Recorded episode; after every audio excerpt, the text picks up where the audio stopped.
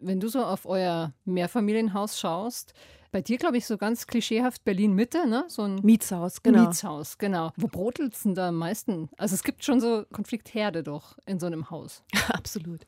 Ich finde Nachbarn, das ist das tollste Thema schlechthin, weil es ist so existenziell, so Gewalt, Ignoranz und innervierende Kopfschmerzen, ne? Also ob einer Lautstärke oder natürlich, weil der Nachbar sich einen 50 Zoll Bildschirm gekauft hat, Fernseher und den Karton dazu, diesen Riesenkarton, in einem Stück in der Papiertonne entsorgt, die natürlich turnusgemäß nur einmal in der Woche geleert wird, sodass alle anderen Mieter eine Woche lang ihren Papiermüll nicht wegschmeißen können. Toll. Danke fürs Mitdenken an dieser Stelle.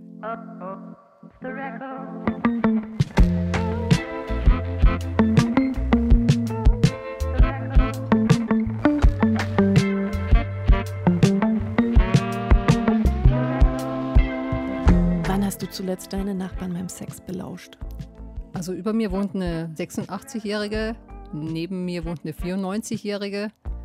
Also nicht, dass ich jetzt da alterstechnisch was davon ableiten möchte, aber es ist relativ ruhig. Claudia Gerd ist heute mein Gast, Musikjournalistin, wohnhaft in Berlin, Mitte. Wir haben heute beide Songs zum Thema Nachbarn und Nachbarschaft dabei und ich weiß gar nicht, ob ich mit dir so gerne benachbart wäre. Tatsächlich. Bitte? Ja, ja. Also bin so, schockiert, so, Vero. Doch, ich, ich schätze dich ja total als Kollegin, aber Musikjournalistin, da würde ich mir denken, bei dir läuft permanent ah, Musik. Ja, stimmt. Ja? Und ich nehme dich auch als sehr feierfreudig wahr. Verrückt. Ähm. Das ist jetzt wirklich verrückt, weil es stimmt beides. Außerdem singe ich ja noch besonders gerne Karaoke. Jo.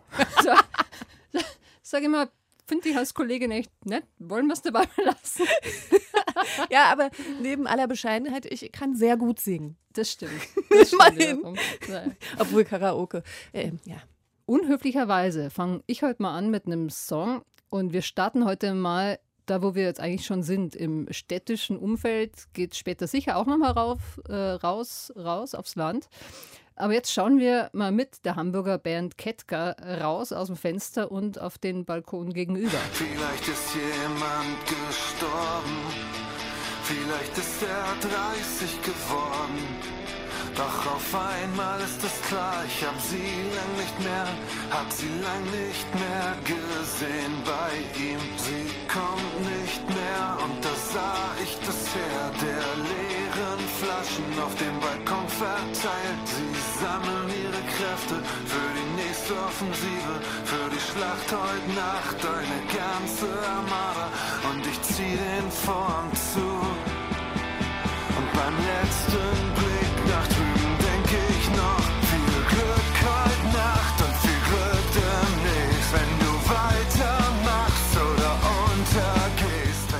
Ein, richtiger Klassiker schon. Darf man jetzt nach 20 Jahren noch sagen, oder? Ketka, Balkon gegenüber, vom Album Du und äh, wie viele von deinen Freunden? Freund, ja, ich weiß nicht, der Nachbar, es fühlt sich fast so an, als wäre der Nachbar doch sein Freund. Also zumindest ähm, spüre ich so eine gewisse Empathie, aber erstmal eine Beobachtungsgabe. Was beobachtest du denn immer vom Balkon gegenüber? Ja, ich nicht so viel, weil ich auf Südseite wohne und meine ah. Nachbarn schauen immer mir auf den Balkon. Aber bei, bei ah. dem Song tatsächlich denke ich mir eher so, äh, der erzählt eher über mich. Man versetzt sich ja bei so Songs meistens in die Position des Sängers und ich denke mir oft, bei meinen Nachbarn schauen die rüber zu mir und ich muss tatsächlich sagen, bei mir auf dem Balkon spielt sich einiges ab. Also ähm, mhm. sozial, ja, ja.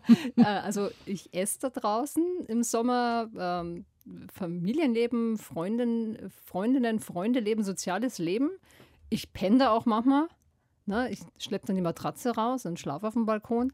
Die denken sich wahrscheinlich, ich bin der totale Hippie aber das ist natürlich ja psychologisch ganz interessant.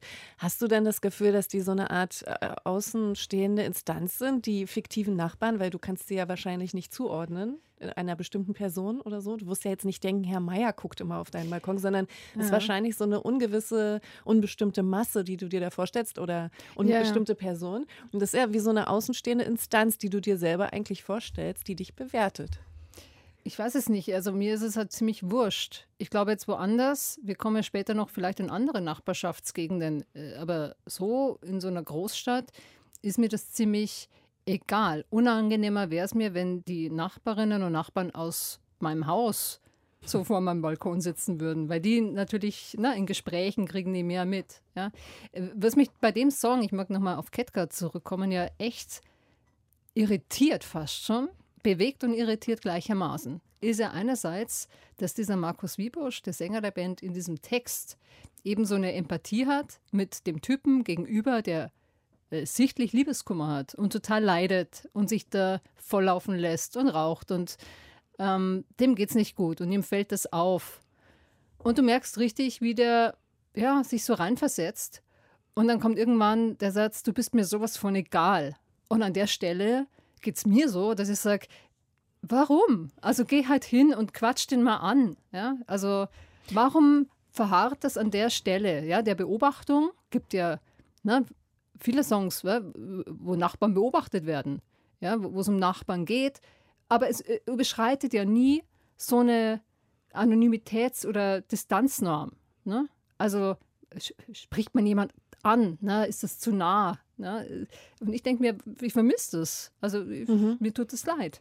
Ja, aber vielleicht geht es dem Markus Wiebusch genauso. Der hat halt noch die Mechanismen vielleicht aus einer kleineren Stadt oder aus einem kleineren, einer kleineren Gemeinde oder so, in der man tatsächlich mehr aufeinander eingeht und äh, sich dann eben auch wirklich anspricht, wenn man bemerkt, dass der andere bedürftig ist äh, nach Aufmerksamkeit oder so, ne? Oder, ja, wie und, ist denn das bei dir? Und, ja, aber in, in der Großstadt eben funktioniert das nicht, ne? Da wird man halt ähm, ja, vielleicht auch komisch angeguckt, wenn man zu aufdringlich, da wirkt, da wirkt man aufdringlich, wenn man zu sehr Ach, nachfragt. Doch, das ist schon so.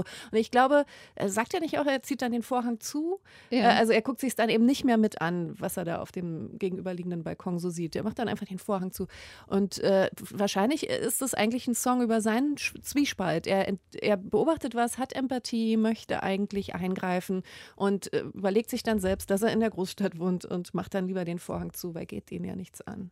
Und natürlich ist es etwas, was immer auf der Kontraseite der Großstadt auch steht, ne? dass, dass Anonymität dazu führt, dass, dass es eine Ignoranz gibt.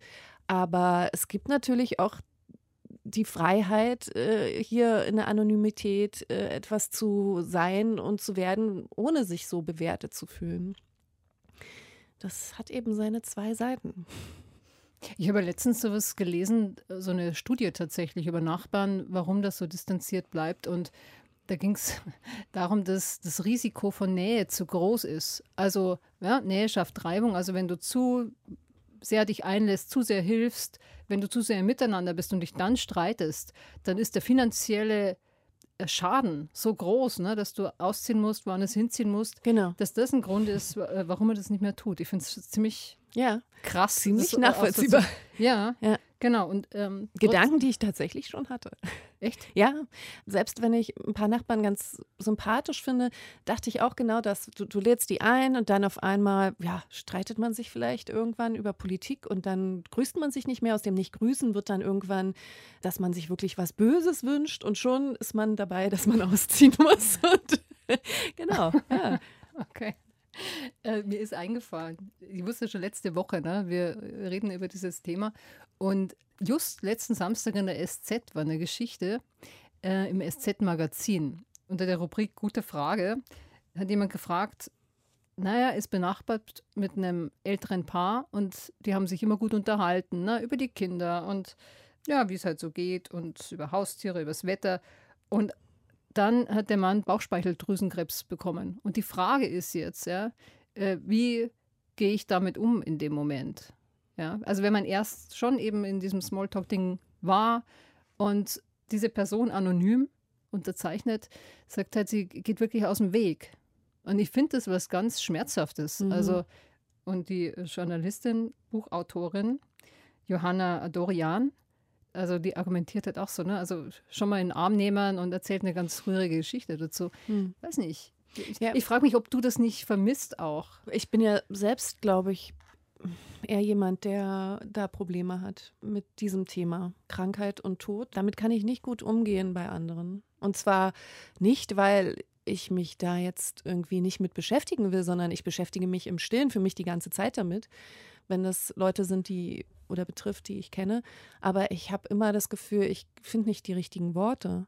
Und ich bin dann vielleicht äh, gerade in dem Moment, ich mache mir zu viel Gedanken darum, dass ich was Falsches sage, dass ich im falschen Moment ähm, irgendwas nicht richtig mache, dass ich denjenigen vielleicht nicht tröste, sondern es mhm. noch schlimmer wird oder also ist einfach eine große ja ein großes Problem für mich. Mhm. Deshalb kann ich das eigentlich ganz gut verstehen, dass man dann sich so wegduckt, das wirkt so ignorant, es kann aber manchmal eben auch ein äh, Ergebnis von zu viel drüber nachdenken sein. Aber ich, ich muss jetzt noch was sagen, was mir gar nicht so bewusst war. Mhm. Erstens glaube ich ja, du hast mir ja schon mal gesagt, wo du wohnst in Berlin. Das ist ja in der Nähe des Rüder, Rüdesheimer Platzes. Erstens war doch da mal so eine Künstlerkolonie, mhm. in der ja ziemlich viele bekannte Menschen gelebt haben. Aber zweitens, was mich jetzt erstmal noch interessiert ist, du hast erzählt, dass äh, du ältere Damen in, deinem, in deiner direkten Nachbarschaft hast, also über dir und Neben dir? Ja, so. überall im Haus. Ja. Das, und das, das ist der Prenzlauer Berg noch nämlich noch nicht angekommen. Genau, überhaupt nicht, beziehungsweise nicht mehr. Der ist ja tatsächlich so gleich gemacht worden. Und das passt jetzt eigentlich zu dem Song, der, der mir noch eingefallen ist heute Nacht. Iggy Pop hat einen tollen Song gemacht. Neighborhood Thread, der auch schon öfter gecovert wurde, unter anderem natürlich von seinem Freund äh, David Bowie 1984. Iggy Pop hat den aber schon 77 rausgebracht. Und da so geht's. So ein ja, sorry, aber Iggy, Iggy ist halt eine Legende. Und da geht es halt da, darum, was uns in Berlin, zumindest in meinem Bezirk Mitte oder auch in Prenzlauer Berg und in Neukölln und Wedding, vielleicht im Wedding noch nicht ganz so, komplett fremd ist, nämlich eine durch, Durchmischung von ähm, Altersgruppen und auch von verschiedenen Schichten. Die Klientel dieser Bezirke ist halt sehr gleich. Durchgentrifiziert. Äh, ja. Das ist halt nur immer ja, so ein abstrakter halt. Begriff, der ja aber nichts sagt. Ich meine, dass es halt äh, sehr, sehr, äh, also die, die Altersgruppe ist gleich. Es gibt nur noch, fast nur noch junge Leute.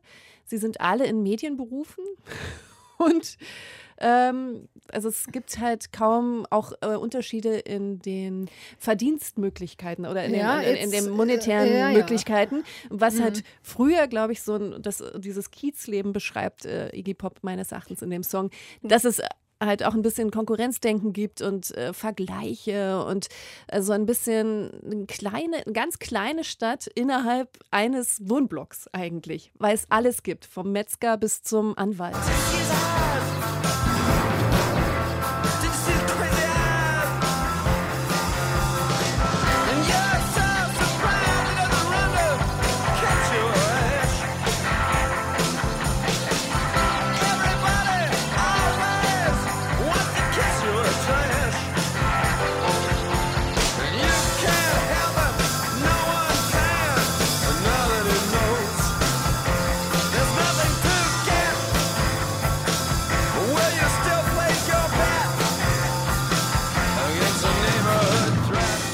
Warum Neighborhood Threat eigentlich? Ja, na, weil es schon Bedrohung, noch. oder? Ja, ja, Bedrohung. Es geht schon noch darum, dass, dass halt better, besser Situierte sich halt einbilden oder vielleicht auch zu Recht davon ausgehen können, dass sie auch mal bestohlen werden oder über, überfallen werden, wenn sie um die Ecke gehen, weil mhm, okay. äh, das Milieu eben nicht so ge gesäubert ist, wie man vielleicht sagen kann. Es ist halt auch so ein Satz so, everybody always wants to kiss your trash. Also der eine findet noch Gold in dem, was du da wegwirfst, weil du bist halt viel reicher als der. Mhm. Und ähm, ja, das ist. Also im, Grunde ist es ja ein Song auch über, über sozialen Frieden. Also wie, wie gelingt der in, in so einer Nachbarschaft? Mhm. Ja, das ist ja die, die, die Frage. Sicher, wenn jetzt äh, gentrifiziert wird, dann gibt es ja mehr Spaltung, nehme ich mal an. Und ich meine, du wohnst ja in so einem Bezirk. Nimmst du das so wahr? Ich weiß nicht so richtig, was du jetzt meinst, was, was man als Spaltung naja, also Mitte Prenzlauer Berg in Berlin, da geht die Schere ja schon sehr weit auseinander. Ne? Also dadurch, die Wohnungen werden immer teurer. Äh, da, äh, ja, aber ja, was ich ja meine, ist, in dem, in dem, Bezirk selbst geht die Schere ja nicht auseinander. Da ist die Schere ja geschlossen. Die Schere würde jetzt im Vergleich zu den anderen Bezirken auseinandergehen, möglicherweise. Das ist ja das, was ich meine. Da gibt es halt äh, nur noch reiche, junge weiße Also Menschen, ich, ja, die ist ähm, wirklich schon so schlimm, ja. ja so, also überspitzt gesagt ist das schon so. Ja, natürlich. fühlst du dich da wohl eigentlich? Ich wohne ja nicht direkt jetzt Mitte Mitte, ne, sondern ich wohne ja äh, zur Grenze Wedding. Und da ist schon noch ein bisschen Milieu. Da ist schon noch ein bisschen. Jetzt tut nicht so. Gestern Ja, tut mir gestern, leid. Gestern hast Ich du bin zu mir, direkt- nee, ich bin direkt gestern im- hast du ich zu mir gesagt, wohne- ich wohne Mitte, Gre Grenze Prenzlauer Ja, Berg. ich wohne, Jetzt ja, ich sag's, Wedding. ja, ja na, weil es halt tatsächlich im so Dreieck, Schick- es ist im Dreieck Wedding, Prenzlauer Berg, Mitte. Es tut mir leid, der, die Straße ist immer noch da, wo sie gestern war. Ähm, da gibt es sozusagen zwei Schritte weiter noch ein bisschen mehr Milieu. Wir können auch gerne jetzt beim Milieu bleiben. So. Ja, Du hast einen Song dabei, den kannte ich nicht und ich finde ihn so irre, irre, irre. Der ist so gut. Ähm, Little Boxes. mhm. Äh, und äh, da, da, stell dir vor, wir beide fahren jetzt schön mit der S-Bahn raus. Speckgürtel von Berlin. ja.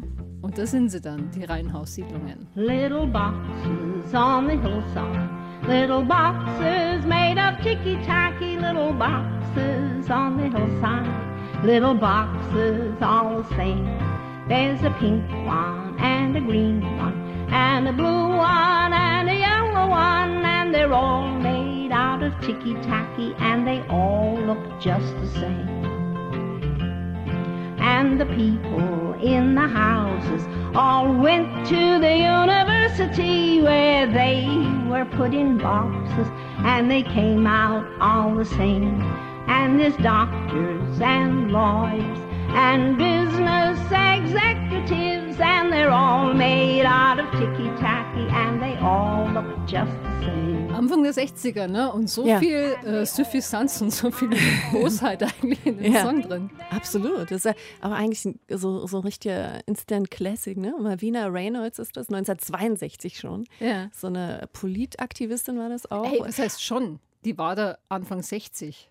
Ja, ja, nee, ich meine, 62 äh, ist der Song, der ist schon so alt. Ja, also ja, das, ist deshalb alt. meine ich, Aber der sie ist war schon, auch alt. Und sie war auch Ja, und äh, er ist, glaube ich, auch viel bekannter eigentlich geworden in der Version von Pete Seeger. Geschrieben hat den aber Melvina Reynolds. Da gibt es ja auch eine total schöne Geschichte, dass Mhm. äh, die Marina Reynolds, wie die dem Pete Seeger begegnet ist. Ach, Und zwar- wirklich? Ja, ja. Da äh, hat er mal erzählt, da war die nämlich schon so Mitte 40 und Mhm. die kam bei irgendeinem Konzert auf ihn zu und meinte, hey, ich bin auch Aktivistin, ich würde wahnsinnig gerne Lieder für dich schreiben. Mhm. Und er war viel jünger als sie und dachte so, aha.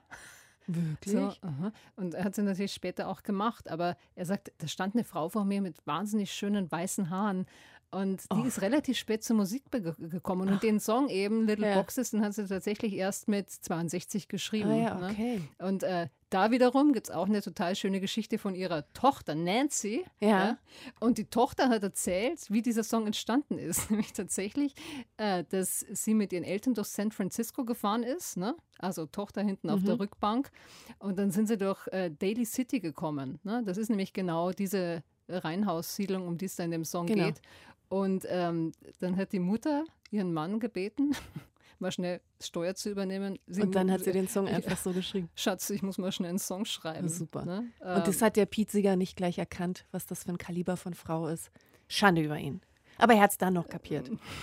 Aber äh, hat äh, jetzt gerade Konjunktur gehabt, der Song, oder jetzt gerade halt in den letzten Jahren. Äh, es gab eine ziemlich äh, bekannte bzw. beliebte Serie, äh, Weeds heißt die. Und äh, da geht es ja übrigens auch um Nachbarschaft. Sehr Ja. lustig. Und jede Staffel hatte als Titelmelodie, als Anfangsmelodie ein, eine Coverversion von diesem Song. Auch von Death Cab for Cutie oder Decemberists, ähm, weiß der Geier. Regina Spektor, glaube ich auch. Äh, sehr, sehr coole Version. Und der Song ist natürlich eigentlich so eine Anklage an die Mittelschicht. So, das geht ja darum, dass, dass die einfach alle diesen Wunsch haben, in, in ein Haus zu ziehen mit ihrer kleinen Familie. Und äh, das ist egal, wie dieses Haus gebaut ist. Der Tiki-Taki heißt ja, glaube ich, so. Das ist so eine Redewendung sogar geworden in den Staaten. Ich, ich glaube, sie hat den sogar geprägt. Genau, sie hat ihn Dieses, geprägt, ne? genau. Also so, so äh, verkitscht irgendwie, ne? Nee, so ein bisschen äh, auch wertlos. Also, das ist so ähm, Austauschbar. austauschbar und äh, schnöde und, ähm, und, und im Grunde auch Also, weil darum geht es ja in dem Song auch, dass es äh, so das Wertesystem hinterfragt wird. Warum wollen die alle ein Haus und warum sind, ist ihnen so unwichtig, wie die Gegend aussieht? Weil diese Little Boxes, die also Reihenhaussiedlungen in Amerika noch viel schlimmer als in Deutschland, das kann man sich kaum vorstellen, die sind dann auf einem riesigen Gebiet, so mhm. riesige Viertel und da steht wirklich Haus an Haus und jedes Haus sieht gleich aus. Und die da Farben ändern manchmal. Die, ja, das singt sie auch, Pink and Yellow. Aber es gibt keine Infrastruktur, nichts Reizvolles eigentlich. Ja. Kein Kiezleben oder irgendwas dergleichen, sondern es gibt nur Haus an Haus und diese Häuser sind meistens aus billigen Materialien und genauso billig, zumindest zieht sie den Vergleich in dem Song so, sind auch die Wertesysteme, die diese Menschen mhm. angeblich, äh, vermeintlich ähm, äh, vertreten. Das ist natürlich ja. interessant. Findest du, dass, dass man, wenn man äh, ins, ins Reihenhaus zieht, dass man dann eben ähm, ein seltsames Wertesystem hat, dass man da irgendwie einfach nur macht, was alle machen. Das singt übrigens, ah, da fällt mir ein, das, äh, Alex Meyer hat einen relativ neuen Song, Alle heißt der. Und da singt sie auch äh, genau davon. Alle kaufen Häuser, weil es eben alle so machen, weil es mhm. so sein muss. Und dann gibt es aber diese Zeile und da lugt dann aber auch mitunter tote, ein toter Traum durch den Gartenzaun. Mhm. Wenn alle Häuser bauen, weil alle Häuser bauen spähen manchmal tote Träume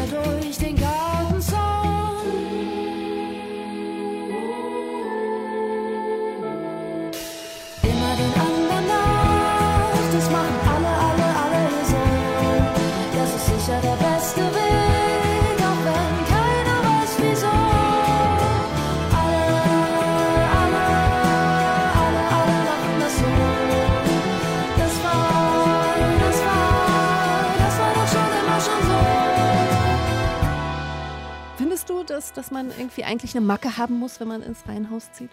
Also ich finde das ein bisschen zu einfach, weil ich glaube, die Motivation, warum jemand dahin zieht, die ist wirklich ganz unterschiedlich. Und ja, es ist für viele ein Traum. Ich sage dir ehrlich, ich habe da auch mal gewohnt. Ja, also ich Mhm. bin mal für zwei, drei Jahre, als ich da von Bayern wieder zurück nach Berlin bin und da hatte ich halt einen Sohn, der war so drei Jahre alt. Und da dachte ich mir, das ist doch super, so ein Reihenhaus, weil die Kinder treffen sich da alle in den Gärten und ich habe mir das halt so Bullabü-mäßig vorgestellt. Und jetzt bin ich ein Mensch, der, ich muss jetzt nicht immer mega individuell unterwegs sein. Also ich finde das auch mal ganz bescheiden, zu sagen, hey, und wir als Familie fühlen uns da wohl. Also ich finde sowas, also der Song eben war ja auch ein bisschen fast schon spaltend, ne? Aber hast du dich denn wohlgefühlt? Nee, die Geschichte ist ja noch nie aus. Also äh, tatsächlich, also man sucht da ja äh, was eben, das Soziogramm, sage ich mal, ist ja oft deckungsgleich. Ne? Junge Familien, frisch das Haus gebaut.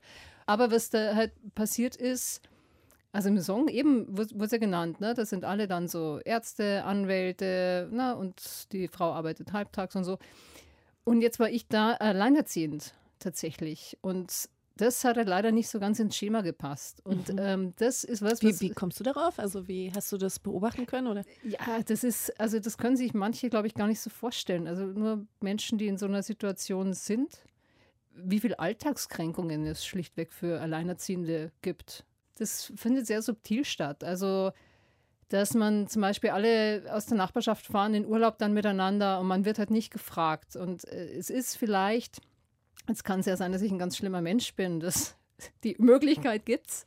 Und gleichzeitig äh, ist es aber was, was ich bei vielen anderen Alleinerziehenden auch gehört habe, ne? dass oft das Gefühl ist, ne, man, ähm, dass Frauen zum Beispiel denken, man nimmt ihnen dann die Männer weg oder so, ne? Hat mal eine Freundin von mir erzählt, ne? dass das so passiert. Und dass man deshalb immer als Gefahr betrachtet wird oder dass man den Lebensentwurf der anderen in Frage stellt. Ja?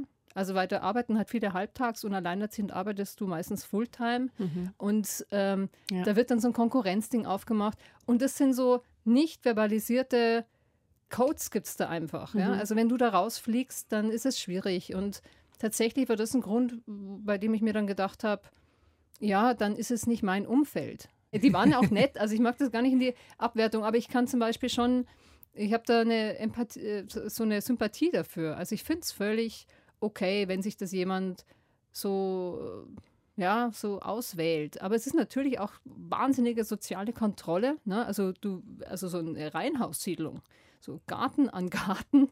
ähm, diese handtuchgroßen Gartenflecken da nebeneinander. Furchtbar. Ja, aber äh, ich meine, wirklich, das musst du, also Ich finde, das ist so ein ähm, äh, komisch geträumt, also so ein geträumter Traum, also ne, ein gelebter Traum, der irgendwie eigentlich mit so viel Kompromissen beschnitten wird, dass es schon fast ein Albtraum ist. Das ist ein beschnittener, gelebter Traum. ja, was wäre jetzt der volle Traum? Ich verstehe Naja, ein nicht. richtiges Haus halt. Ein So ein Haus Einfamilienhaus Mit, ja, ja. Ich frage mich, ist es jetzt schon Zeit, dass wir aufs Dorf rausgehen? Weil da finden wir nämlich die Häuser, von denen Natürlich, dann raus jetzt- aufs ja, Dorf, come auf, on. Jetzt bin ich gespannt, ob es gleich besser wird. Das Zentrum des Bösen ist der Dorfplatz, wo Morgen der Hahn dreimal kräht. Wo abends um 10 die Laternen ausgehen, wo in jedem dritten Haus keiner lebt. Wo zweimal am Tag nur der Bus kommt, wo freiwillig keiner hinzieht. Genau da ist das Zentrum des Bösen, wo vor Jahren die Zeit stehen blieb. In der Stadt gibt es Straßen, die man nachts lieber meidet. Im Kiez mit den niedrigen Quadratmeterpreisen. Die Scheiben eingeschlagen und die Clans sind verfeindet. Doch ins Dorf würde ich noch nicht mal tagsüber reingehen. Nö, es gibt kein ruhiges Hinterland. Alle sind verwandt, alle schauen dich finster an. Die Barbaren hausen hinter Fachwerkhausfassaden und sie spielten schon als Kinder mit dem Schlachtmesser im Garten. Und, Claudi, besser jetzt? Ja, Das war die Antilopen, die, die Antilopen ja. Gang. Danger das, Dan, Das Zentrum des Bösen ist der Dorfplatz. Ähm, ganz meine Meinung. Ich bin ein bisschen schockiert. Ja, Also, ehrlich. Na, so wieso? spannend. Wenn es nicht deine Meinung ist, dann und, und Danger Dan und seine Crew und ich, der, der gleichen, dann sind wir ja schon mal in der Mehrzahl, da müsstest du dich doch jetzt mal, könntest du dich doch jetzt mal rechtfertigen. Das, das interessiert mich sowieso. Du wolltest doch gerade raus aufs Dorf, weil du äh, sagtest. Nein, nein, ich habe gesagt, dass das der Traum von Menschen sein kann. Ich wohne hier in einem Mietshaus. Ja, du bist so urban. Es ist echt so unglaublich. Ja, dann komm. Okay, dann Nee, wären wir jetzt äh, richtig. Dann, dann, warum ziehst du denn aus der dö- dörflichen Nachbarschaft dann in die Stadt, Vero? Warum ziehen denn so viele Leute in die Stadt, wenn es so toll ist im Dorf? Das hat natürlich damit zu tun, wo man arbeitet. Ne? Und natürlich wäre ich jetzt, ähm, würde ich in der Bäckerei arbeiten, dann hätte ich natürlich viele Jobs auf dem Dorf. Ich weiß gar nicht, ob ich dann tatsächlich in die Stadt gegangen wäre. Ne? Aber so ist es was anderes. Und ich finde aber, dass dieser Song, und ich mag die Antilopen-Gang eigentlich total gerne, aber dieser Song ärgert mich richtig. Also mich ärgert der zutiefst, weil er sowas von spaltet und die Dorfbevölkerung, also diese Hut, auch wie die miteinander sind, sowas von, als, wären es die größten Deppen und alle wären rechts. Und das finde ich ungut. Also wenn, wenn Songs so spalten und die Zuschreibung, also ich zitiere mal draus, das Beste an der Stadt ist die Anonymität im Dorf, weiß jeder jederzeit, was gerade so bei dir geht. Äh, Es gibt dir mehr Kontrolle als in jedem Überwachungsstaat. Die Nachbarschaft passt auf, dass du dem Kaff keine Schande machst. Die Dorfgemeinschaft ist das Grauen. Und die zerreißen sich das Maul und so weiter und so fort. Also ja, mag ja so Anteile auch haben. Aber was ist, äh, es- jetzt haben wir vorher über die Stadt gesprochen, über die Nachbarschaft in so einem Mietshaus. Ich meine, die Einlassung mit dem Nachbarn ist dafür wahrscheinlich auf dem Dorf ein bisschen größer. Ja, aber also du sagtest jetzt, du bist äh, des Jobs wegen in die Stadt gezogen, aber es gibt ja so viele junge Leute, die eben einfach noch gar keinen Job haben, die auch keine Verpflichtung haben und auch in die Stadt ziehen. Und das muss ja einen Grund haben. Und es gibt sehr, sehr viele, die zum Beispiel echt sagen, sie fangen erst mit 20 an zu leben, weil sie in dem Dorf nicht sein konnten, wer sie sind. Das ist ja fein, das ist ja ja, aber enough. das gibt es offensichtlich häufig, häufiger, als man Aber denkt. es sind andere Gründe. Also es ist, natürlich ist es auf dem Dorf langweilig irgendwann als jugendlicher Mensch. ja, oder So. auch einengend und vor allem Ja, diffamierend. Ist also ja, wa- nee, das natürlich, wiederum, was wenn- diffamierend ist, das ist eine Zuschreibung erstmal. Nein, wenn, wenn jemand eben nicht der Normen spricht, dann hat er es auf einem Dorf viel schwerer, weil er einfach aneckt und weil er nicht akzeptiert werden will, weil er eben nämlich nicht mit dem Strom sch schwimmt und weil er eben meinetwegen zum Beispiel sexuell gesehen nicht in die Form passt, nicht in die Norm Ja, passt. aber und dieser deshalb Song, wirklich. Repressalien dort zu erwarten hat. Das stimmt die, doch nicht. Doch, das stimmt. Das Also- habe ich einfach schon so oft gehört. Von Leuten, die, ex, die in die Stadt ziehen und die sagen, sie fangen dann erst an zu leben.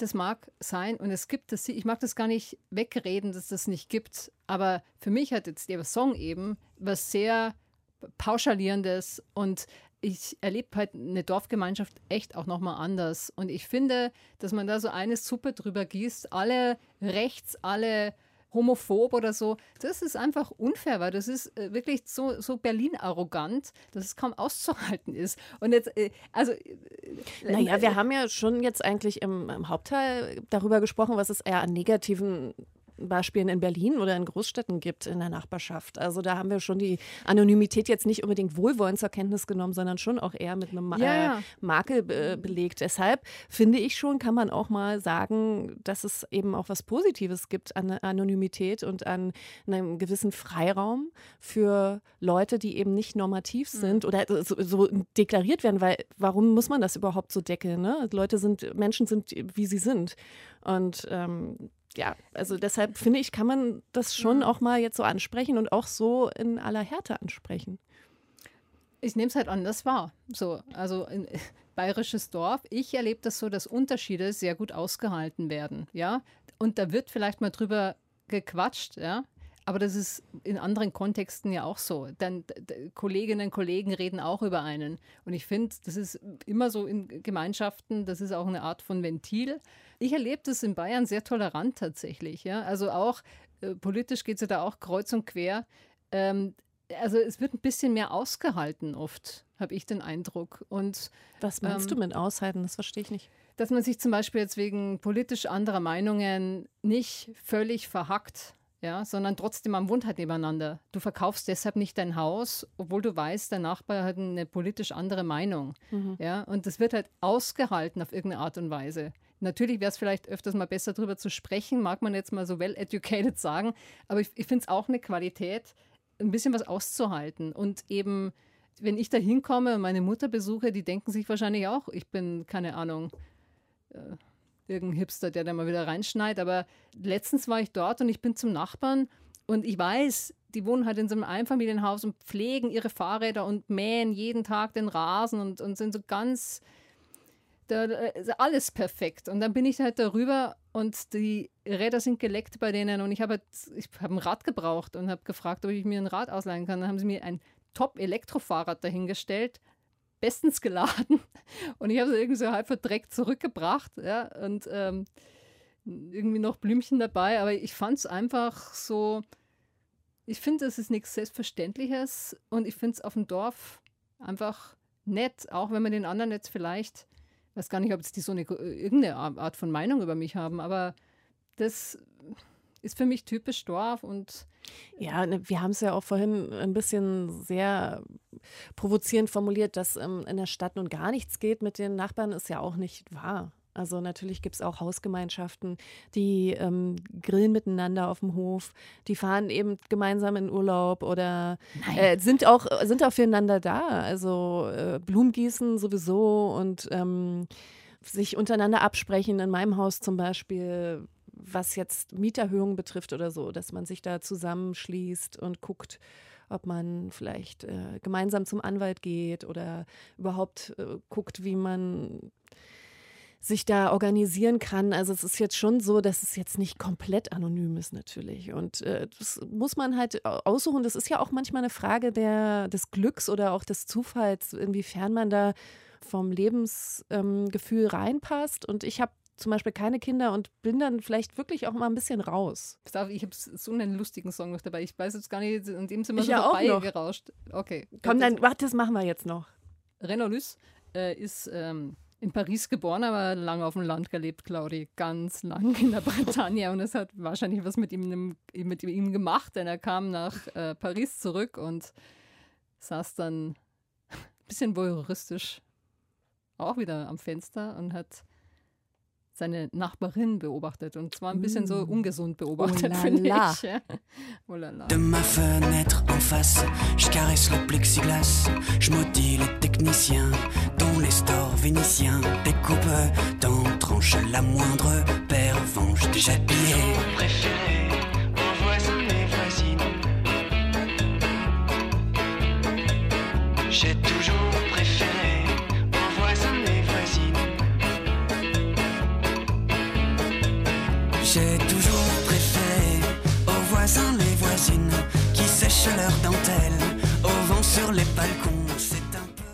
So, das war ähm, Les Voisines, Luce.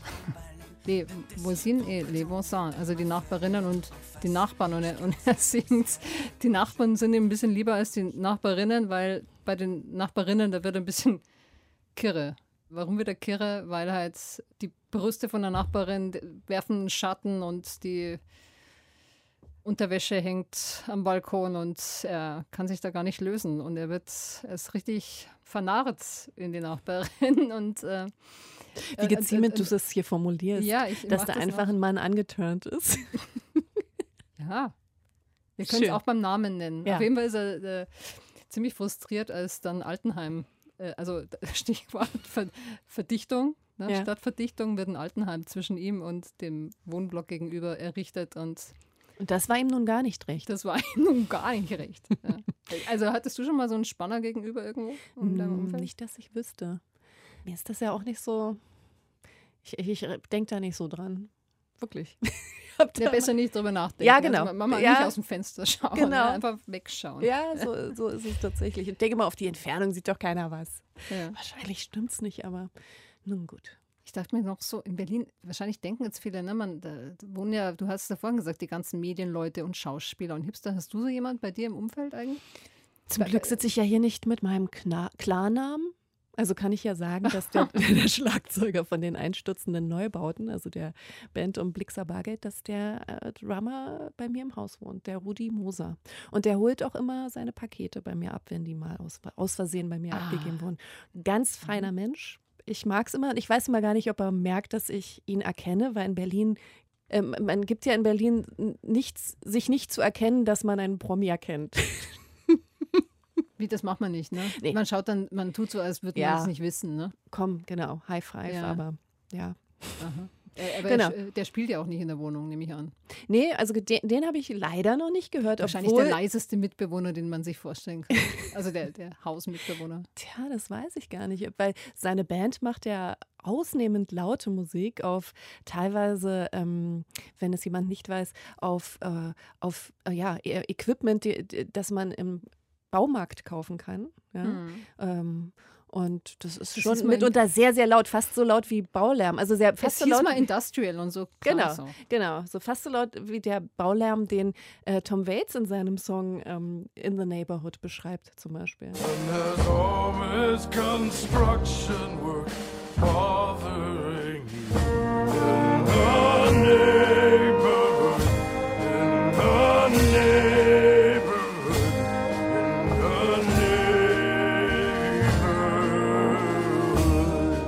Früher mochte ich den ja, ne? aber mittlerweile ist mir diese Stimme so manövriert. Ich kann es nicht mehr so gut. Magst, magst du Tom Waits? Aus sentimentalen Gründen mag ich den schon mal. Der macht ja jetzt nichts mehr so. Ich glaube, als letztes habe ich ihn auch als Schauspieler gesehen, gar nicht als Sänger. Aber ähm, ja, doch. Ich, also so aus sentimentalen Gründen. So. Das ist für mich so ein 90er-Jahre-Charakter. Ja. Ja. Aber auch, äh, ja nicht gerade so, auch Musikerinnen gehen natürlich auch mal in Rente. Das stimmt. Tom Waits, schon lange nichts mehr gehört, ne? Genau. Stimmt. Ja, genau. Ich überlege gerade bei mir in der Nachbarschaft, alle tot, sage ich mal. Äh, Ich, Friedhof nebenan, da liegt Marlene Dietrich und Helmut Newton, die Ach. beiden. Ja, ja. Ja, immerhin. Und, Und früher merkst du da ab und zu mal äh, was? So, so Schwingungen? War da nicht auch Klaus Kinski, sag mal? Klaus Kinski hat da auch in der Gegend gewohnt. Einige, Günter Grass. Bonnstraße oder so. Ja. Ähm, ja, ja, doch, es ist ein so, so ein Künstlerviertel mal gewesen, aber jetzt hat sich au ausgekunstet bei uns. Also, nee. Aber äh, also kann man davon äh, ausgehen, dass Schwingungen noch da sind? Also ich gehe tatsächlich öfter mal zum Grab von Marlene Dietrich Hm. und ähm, es gibt so einen gewissen Marlene Dietrich Tourismus auch. Also ich glaube, man sucht das so ein bisschen dort auch und ich finde es äh, auch schön, dort spazieren zu gehen und ja, dann und diese alten schönen Häuser, dann denke ich mir immer, ja, ja. Und hier, ha, Günter Krass hat hier ge gelebt. und Also zum, Also- zum Sound der Blechtrommel pfeift jemand die fesche Lola. So kann ich mir das vorstellen, wenn man da in Genau, einem Viertel unterwegs ist. genau so ist es, Claudia, genau so.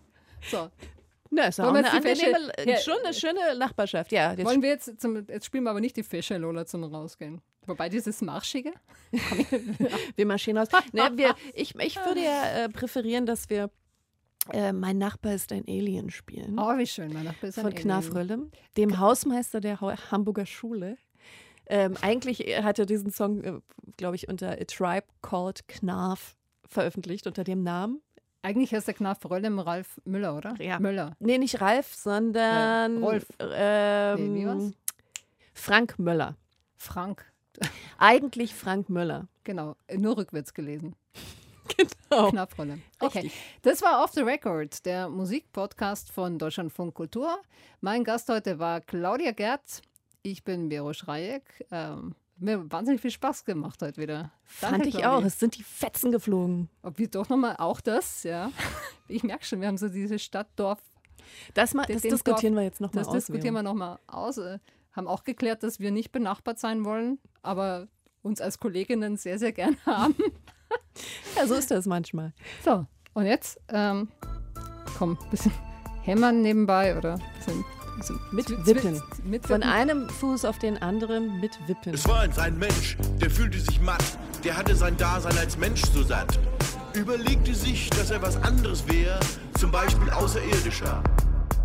Gesagt, getan, also entschied er, er käme jetzt vom Jupiter. Die Leute glaubten ihm kein Wort, meinten, er lüge in einem fort.